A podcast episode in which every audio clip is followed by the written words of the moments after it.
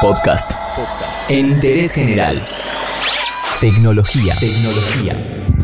En Interés General hoy hacemos una pausa y analizamos en profundidad un caso donde se pone en juego tecnología y legislación. Hasta hace unos días, la empresaria y ex agente de inteligencia de la Fuerza Aérea de Estados Unidos, Summer Warden, era una ciudadana anónima, hasta que la reciente decisión de un juez reveló su caso. Warden lleva 18 meses de pleitos con su expareja, la astronauta Anne McLean, Ambas se conocieron en 2014 y a los pocos meses se casaron. Warden ya tenía un hijo, Briggs, de un año, cuya custodia intenta obtener McLean. A lo largo del doloroso proceso de divorcio, Warden se dio cuenta que McLean sabía datos sobre su vida que no tenía por qué conocer, ya que ambas habían cortado sus lazos personales tras la separación. El acceso a sus cuentas bancarias ocurrió en junio de 2019. Ella estaba en la Estación Espacial Internacional. Las relaciones estaban muy deterioradas y ni siquiera se hablaban. De hecho, McLean hizo que Warden fuera arrestada en septiembre de 2018, acusándola de agresión, lo que finalmente fue desestimado por un tribunal seis meses después. Según Warden, quería demostrar que ella era violenta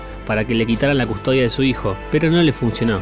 Tiempo después, Warden comenzó a sospechar de que McLean estaba accediendo a sus cuentas bancarias de forma ilícita, y eso que se encontraba en el espacio. En ese momento tenían una orden judicial que había sido negociada tras su arresto, que establecía que Summer tenía que notificarle ciertas cosas, como un cambio de colegio del chico o una visita al médico.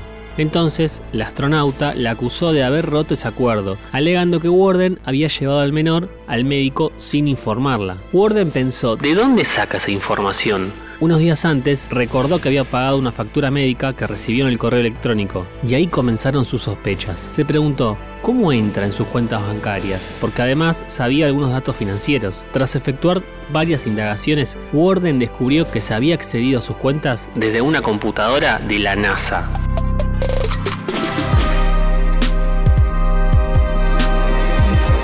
Ante estos indicios, Warden presentó una queja a la Comisión Federal de Comercio de Estados Unidos y su familia pidió una investigación al inspector general de la NASA. La NASA como organización es responsable de los astronautas, subrayó Warden, quien agregó que la agencia espacial está desarrollando actualmente una investigación sobre el caso. Por su parte, McLean, que actualmente se encuentra en tierra, negó hace tres días en un tuit las acusaciones. Esta es la primera vez en la historia que se aplica el derecho internacional espacial en un caso que podría como un crimen. McLean dio a conocer que no hackeó la cuenta bancaria, sino que sabía la contraseña.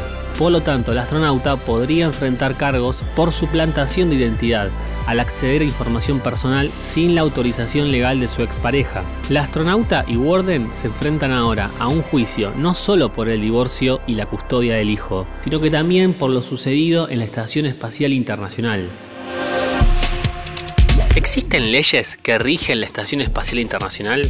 El Tratado y Principios de las Naciones Unidas sobre el Espacio Ultraterrestre estipula que los astronautas que participen en la Estación Espacial serán juzgados según las leyes de su país de origen.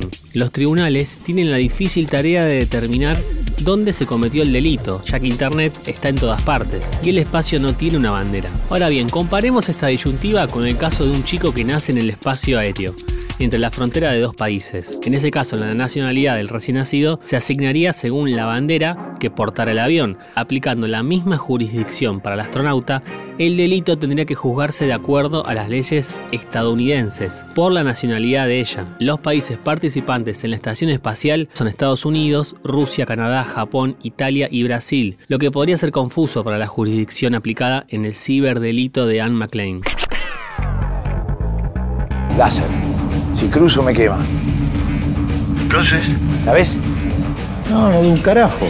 En un comunicado enviado, la Agencia Espacial Estadounidense defendió que la teniente coronel Anne McLean hizo un gran trabajo en la Estación Espacial Internacional. Al igual que con todos los empleados de la NASA, la NASA no comenta sobre temas personales o de personal. En interés general analizamos cómo dos asuntos tan terrenales como un divorcio y la custodia de un menor traspasaron la estratosfera, donde el astronauta Anne McLean pudo cometer el primer delito en el espacio. Mientras se hacen ajustes en las regulaciones globales, es importante cuidar el uso de contraseñas y lo principal, no compartirlas. remontar a la estratosfera y desde ahí elegir el lugar a donde quieran ir. Entérate de esto y muchas cosas más y muchas cosas más en interésgeneral.com.ar.